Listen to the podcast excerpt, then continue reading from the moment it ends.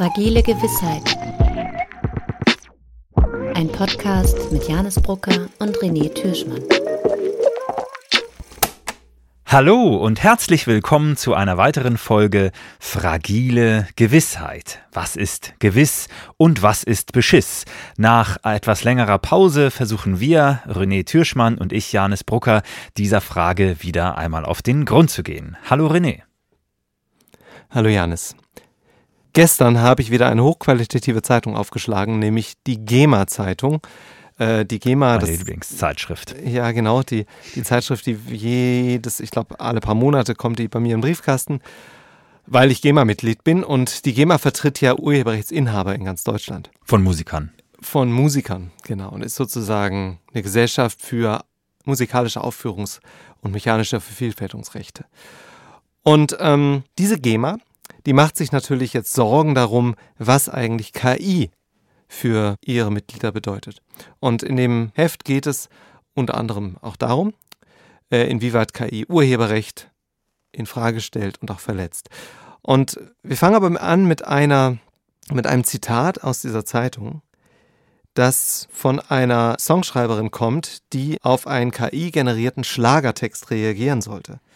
Und diese Frau, die Jutta Staudenmeier, ähm, schreibt eben auch selber Schlagertexte und hat als Reaktion auf diesen von der KI generierten Text gesagt, mit sehr hoher Wahrscheinlichkeit werden hier Sätze und Worte aneinandergereiht, die aus bestehenden Werken generiert wurden und somit das Urheberrecht verletzen, ja gar eliminieren wollen. Oha. Und da ist natürlich viel dran an dem Satz. Und das wollen wir jetzt ja. auseinandernehmen. Allerdings, genau. Also da sind äh, also ich, ich sehe da zwei problematische Äußerungen in diesem, in diesem Zitat drin. Also zum einen das Eliminieren wollen, da ich, stoße ich mich etwas dran. Das setzt ja irgendwie eine Intention äh, dass das Urheberrecht. Ja, und Intentionalität ist doch das Letzte, was uns von KI noch unterscheidet. Zumindest hoffe ich das und das werden wir sicherlich auch in weiteren Folgen ja noch etwas genauer diskutieren. Aber ähm, gut, das können wir ja mal so ein bisschen beiseite lassen, denn irgendwie scheint da ja in erster Linie auch vor allem ein Missverständnis vorzuliegen. Also die Sätze und Worte, die hier aneinandergereiht werden in diesem künstlich generierten Schlagertext, die sind natürlich nicht aus bestehenden Werken generiert und daraus kopiert, sondern künstliche Intelligenz funktioniert ja ganz anders. Also das Trainieren von Daten und was daraus äh, entsteht. Genau, also denn wichtig ist ja, so, ein, so eine KI lernt ja Muster und Beziehungen aus den Daten.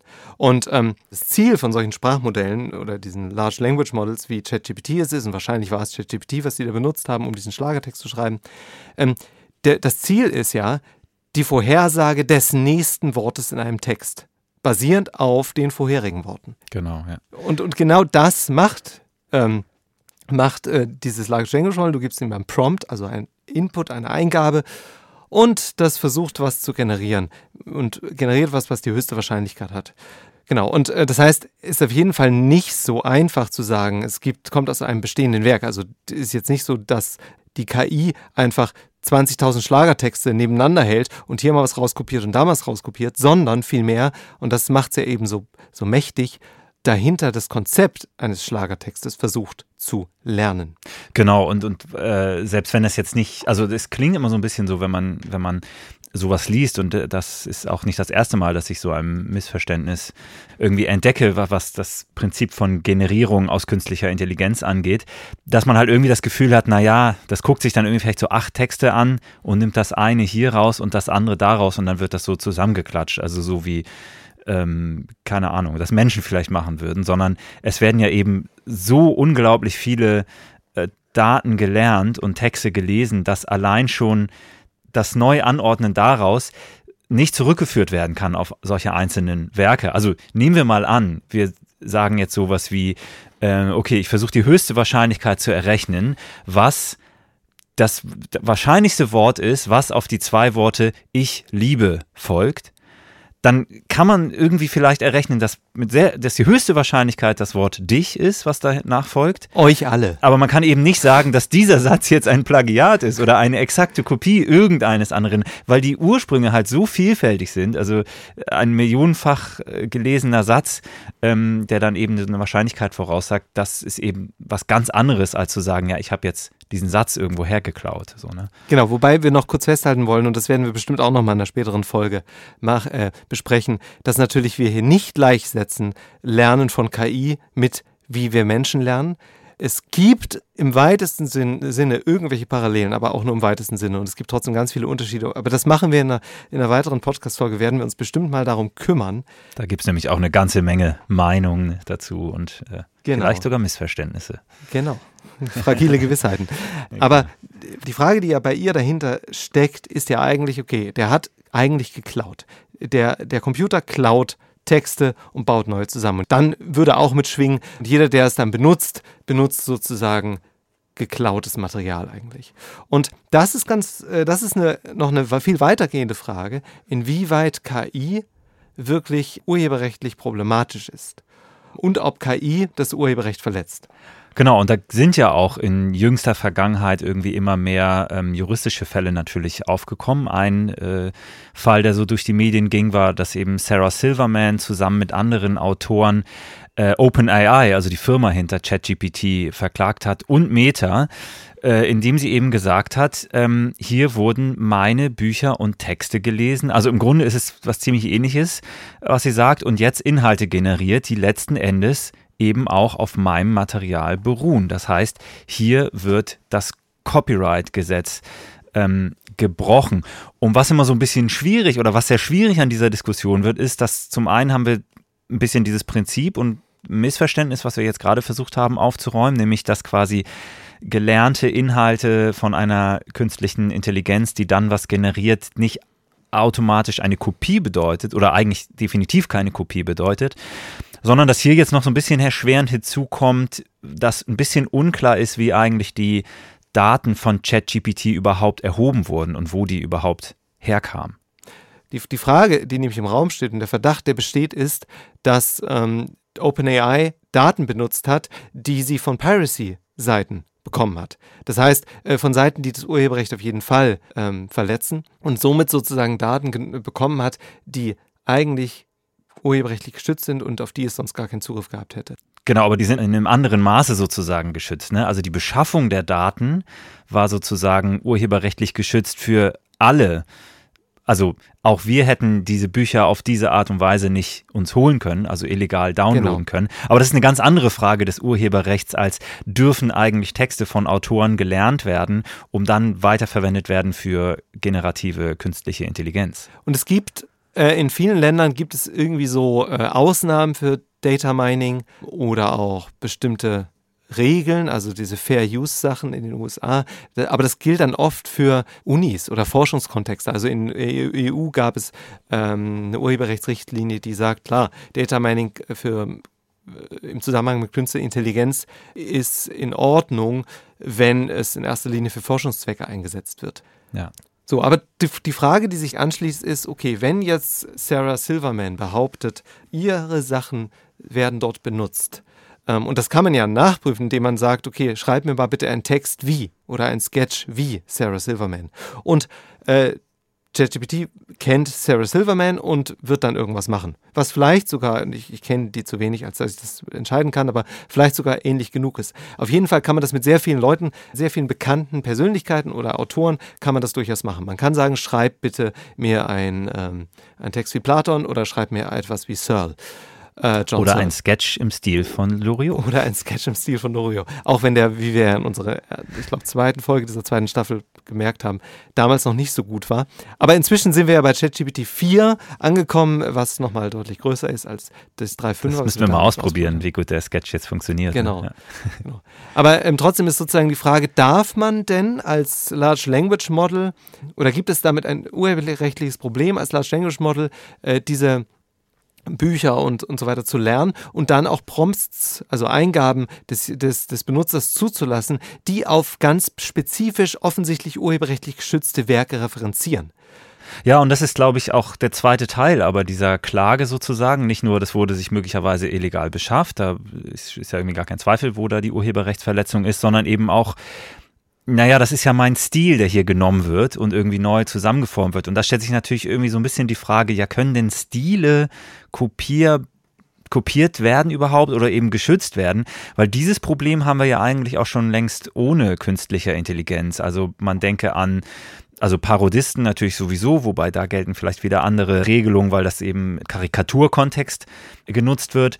Aber eben, wenn ich auch ohne Karikatur versuche, bestimmte Stile möglichst genau zu treffen und einfach jemanden anderen nachahme, dann haben wir ja hier das eigentlich auch bisher noch nicht mit Urheberrechtsverletzung zu tun. Also mal angenommen, ich versuche Songs zu schreiben im Stile von Modern Talking, da brauche ich keine künstliche Intelligenz dafür, Wirklich um nicht. irgendwie genau, also auch nicht für dieses für dieses für das Handwerk, aber ähm, äh, um sozusagen in Verlegenheit äh, äh überhaupt geraten zu können, dass das hier jetzt eine Stilkopie darstellt. Und da gibt es eigentlich einen, einen, ähnlichen Fall, der ja auch gerade erst Aber, aber warte, Janis, Janis, also, also man, man gerät immer in Verlegenheit, wenn man Songs wie äh, Modern Talking schreibt. Aber der andere Punkt ist halt auch. Nicht zu Forschungszwecken. Dass, ja, genau. Aber der, der andere Punkt ist natürlich, wenn ich das alleine mache, ich als Person kann nur so und so viele Songs schreiben wie Modern Talking, einfach weil ich nicht so viel Zeit habe. Eine KI kann beliebig viel generieren. Das heißt, der, äh, das ist skaliert, hochskaliert. Und damit ist es vielleicht schon noch ein anderer Punkt, als wenn ich was nachmache. Und ich würde ja auch kein, das ist ja der nächste Punkt, ich würde ja, wenn ich einen Song wirklich kopiere, ähm, und der, dann werde ich verklagt, wenn ich den veröffentliche und damit Geld verdiene, wird der ursprüngliche Autor sagen, hey, der ist zu ähnlich an meinem Song, ich möchte bitte ein ähm, Geld haben. Wenn ich natürlich nur im Stile von schreibe, dann wird das nicht funktionieren. Bei KI ist halt dann die Frage, ob das sozusagen diese Skalierung, diese, diese Bereitstellung an die Masse ähm, ein Problem darstellt. Denn Geld verdient wird ja nicht in dem Augenblick, wo etwas genutzt wird, was generiert wurde, sondern Geld verdient wird schon von OpenAI zum Beispiel, weil sie eben den Dienst anbieten, ChatGPT. Dafür zahlen Leute Geld und ähm, sie können diesen Dienst ja nur anbieten, und er kann nur so umfassend sein, weil er eben ähm, all das gelernt hat und darauf trainiert wurde, was eben in der Welt ist. Ja, ja, das ist schon richtig. Aber da stellt sich mir schon so ein bisschen die Frage, ähm, inwiefern das nicht bei uns Menschen doch gewisse Ähnlichkeiten hat. Also äh, angenommen, also man würde man würde man jetzt einem Stephen King vorwerfen, ja, du hast ja nur so viele Bücher toller Autoren gelesen äh, und bist deshalb so erfolgreich geworden. Hättest diese ganzen Bücher nicht gegeben ähm, und hättest du dir nicht so viel aus so vielen Büchern äh, ähm, zusammenreimen können, also und dann hättest du nicht so erfolgreich sein können. Und auch da hat es ja auch immer Schwellen von Skalierbarkeit gegeben. Also zu Zeiten, wo du mit Hand schreiben musstest, konntest du viel weniger Werke verfassen, als zu Zeiten, wo du dann eine Schreibmaschine hattest oder eben sogar einen Computer und als der Buchdruck erfunden war und so. Also Skalierbarkeit ist ja immer hochgegangen. Man kann inzwischen sehr viel mehr produzieren. Die, die Frage ist dennoch für mich, ob sozusagen diese Vorwürfe da gerecht sind, weil ähm, genau, irgendwie natürlich das, das Wissen und die Schöpferkraft von Menschen auch immer auf bestehenden Werken ähm, in gewisser Weise aufbaut. Das stimmt, aber wie gesagt, für mich hat es eine andere Qualität, weil ähm, eben OpenAI ja genau damit Geld verdient, dass du genau das machen kannst. Du kannst eben beliebige Prompts liefern und zu beliebigen Prompts, ähm, die, die nur funktionieren, weil es gelernt wurde auf Material, wo äh, der, deren Ursprung unklar ist oder wo die Autoren auch gar nicht gefragt wurden, ist eben deshalb äh, funktioniert äh, ChatGPT so gut. Und ähm, ich glaube, meine Forderung wäre, naja, da muss halt, man muss als Autor, als Künstler oder was auch immer, halt gefragt werden. Wenn man es okay findet, dann ist ja gut. Und ähm, wenn man es nicht okay findet, dann bekommt man vielleicht Geld dafür angeboten, dass man ähm, gelernt wird. Und dann ist es vielleicht auch in Ordnung. Oder jedes Mal, wenn jemand einen Prompt macht und sagt, lass mich mal klingen wie, oder schreib mir mal eine, eine Rede wie, äh, wie, wie Obama, dann kriegst du halt, dann kriegt halt Obama drei 0,03 Cent, so wie die Künstler bei Spotify, wenn ein Song gestreamt wird. Das wäre natürlich ein Ansatz, genau. Ob der praktikabel ist, eine andere Frage. Aber ähm, ich, ich versuche das so ein bisschen halt analog zu übersetzen. Also warum gilt das denn nicht jetzt auch schon für Redenschreiber zum Beispiel von Politikern, die ja auch versuchen im Stile von anderen großen mhm. Politikern zu schreiben oder Musiker, die eben versuchen im Stile anderer Leute zu äh, zu komponieren. Da, also ich finde einfach sowas wie Stil ist wahnsinnig schwer zu schützen und wenn wir uns genau das ansehen, ist ja selbst in der Musik ist schon unmöglich, Akkordfolgen zu schützen, Gott sei Dank, sonst ja. hätte der Jazz ein Problem oder der Jazzclub. Ähm, aber das heißt, es ist ja, es ist wahnsinnig schwer hier zu sagen, ja, hier sind Elemente, das sind wiederkehrende Elemente und die sind definitiv benutzt von woanders her aber ähm, das kann man eben nicht urheberrechtlich schützen. Und dennoch, ich sehe den Punkt natürlich, wenn man jetzt eben sagt, naja, schreib exakt im Stile von dieser einen Person. Da trifft natürlich jetzt mein Vergleich mit Stephen King nicht. Also genau. wir wissen jetzt nicht genau, ja. was er gelesen hat und er hat seinen eigenen Stil ja gemacht. Ähm, aber so wäre vielleicht dann eben auch die Frage, wenn wir einer KI eben die, die Anweisung geben, naja, vermisch doch mal den Stil von X, von Y und von Z dann sind wir uns, sind wir nämlich auf einmal in einem sehr, sehr schwierigen Graubereich. Dann werden auch Stile vermischt und trotzdem entsteht irgendwie etwas Neues. Ne? Ja, dann kriegen die jeder 0,01 Cent. Ja, na, genau. also ich, ich, will mich dagegen nicht sträuben, dass man was aber, bekommt. Aber, Janis, du, woll, du wolltest noch woanders hin, glaube ich, ähm, vorhin.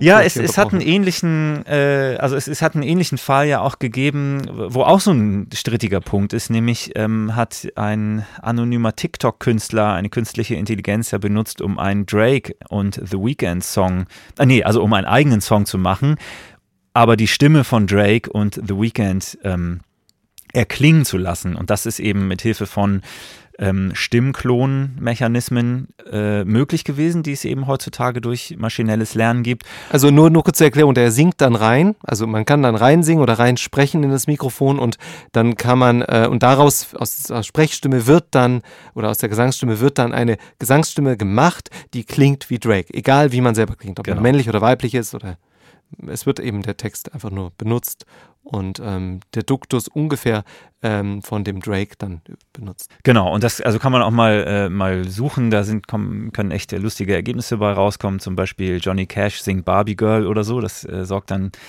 natürlich für einiges an Ermunterung, aber hier hat es natürlich äh, ganz und gar niemanden erheitert, sondern ähm, die Anwälte sind natürlich auf diesen Künstler losgegangen und haben dafür gesorgt, dass das aus den sozialen Medien rausgestrichen wird. Und da scheint also auch es keinen Zweifel gegeben zu haben, dass hier eine Copyright-Verletzung stattgefunden hat, nämlich die Stimme von Drake ist die Stimme von Drake und die darf niemand anderes benutzen.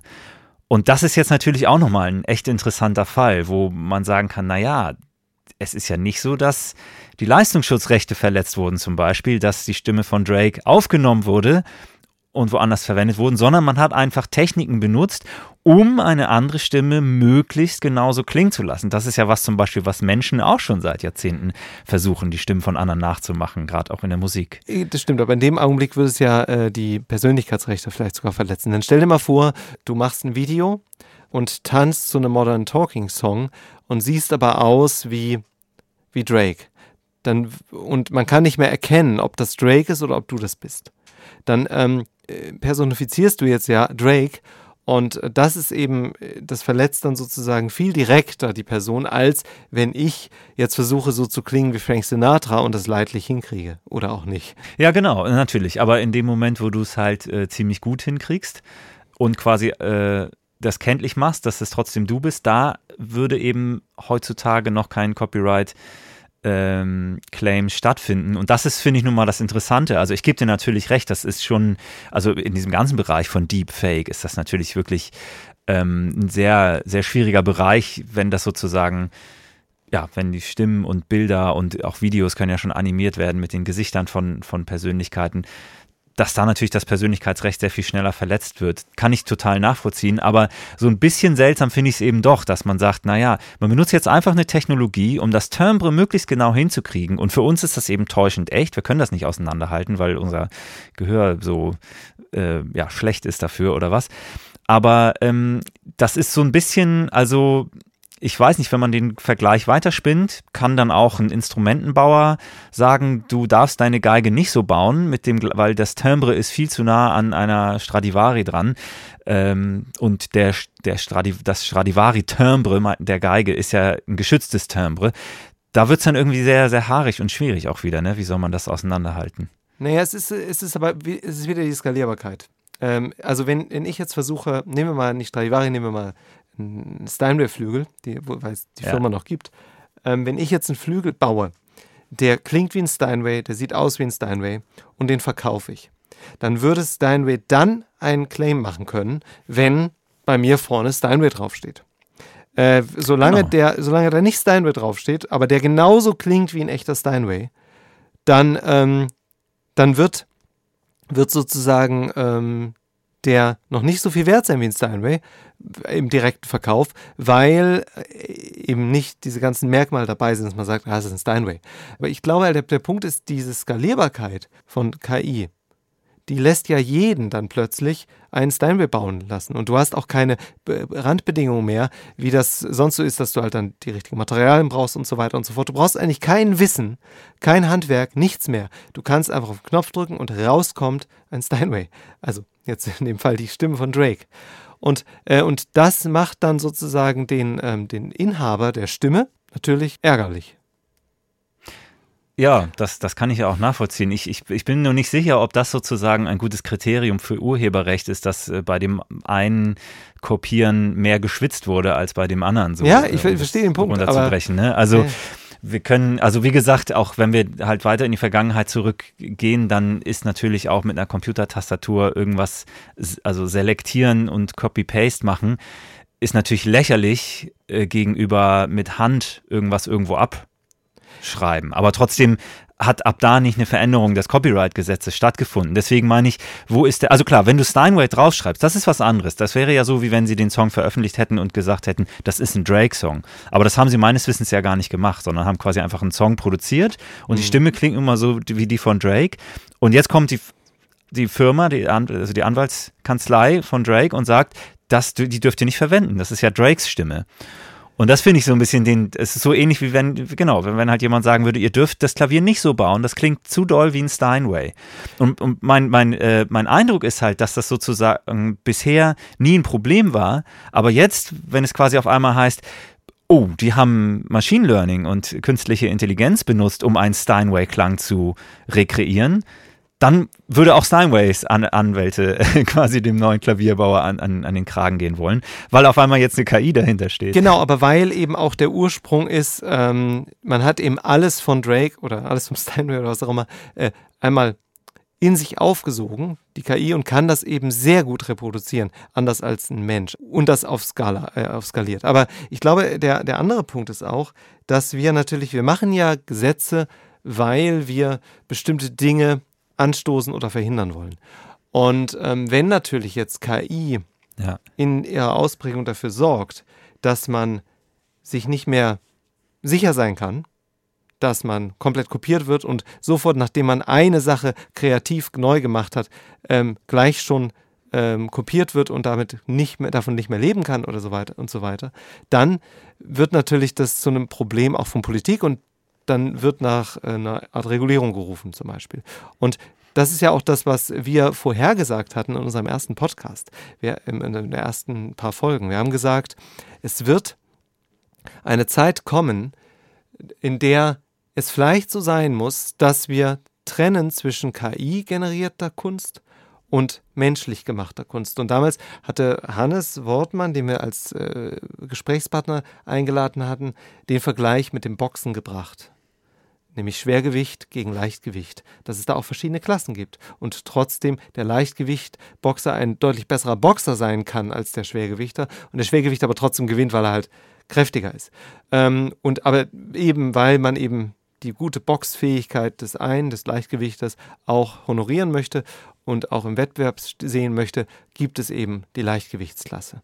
Genau, die Frage war da so ein bisschen, ob sozusagen maschinell generierte Musik gegen menschliche Musik verglichen wird oder ob man sozusagen eher in zwei Kategorien denkt, dass man gar nicht sagen kann, das eine ist jetzt besser als das andere, sondern das eine ist besser als das andere in derselben Kategorie oder nicht. Und das ist eigentlich ganz interessant, ähm, weil das ist jetzt äh, genau wie du sagst, passiert jetzt natürlich, dass sich auf einmal Gedanken gemacht werden müssen, ja, wie gehen wir denn jetzt damit um, dass KI-Generierung eingesetzt wird für Kunst und Musik machen?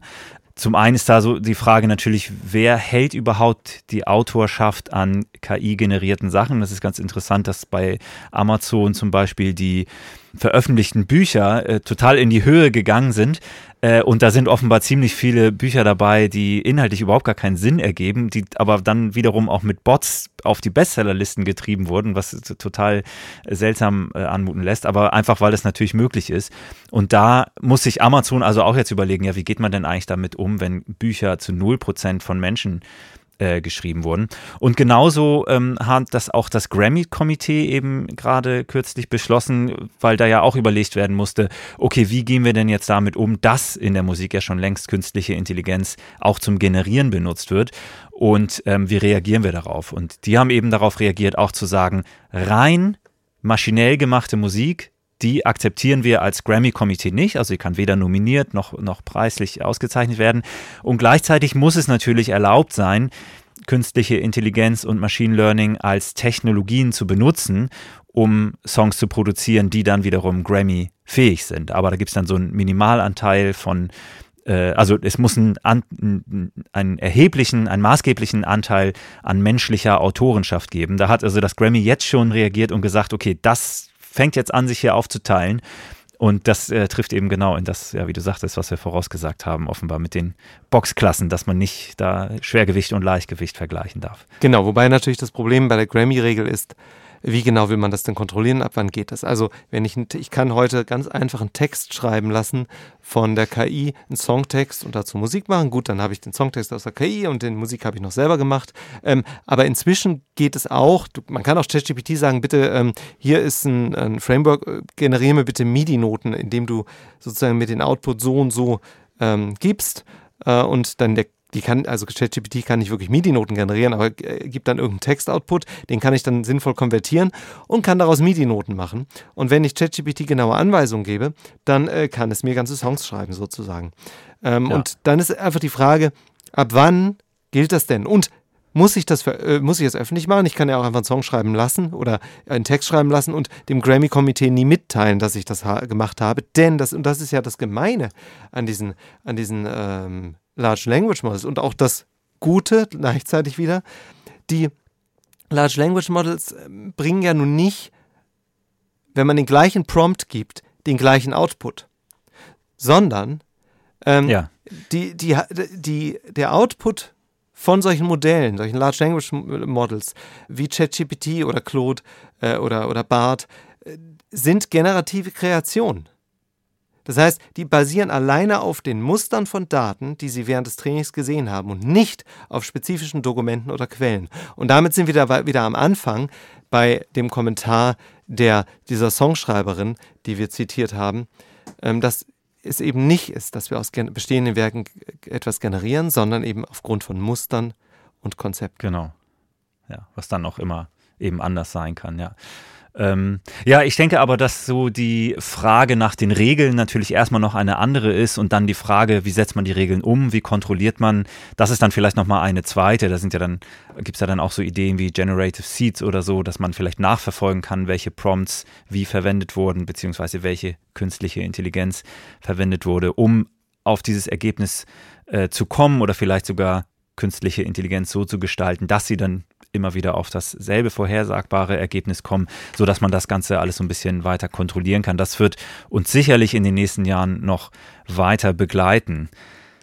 Lasst uns wissen, was ihr von diesem Urheberrechtsproblem haltet und wenn ihr ähm, irgendwelche Songs schreibt im Stile von Modern Talking, dann schickt sie uns gerne. Wir Unbedingt. bringen euch groß raus.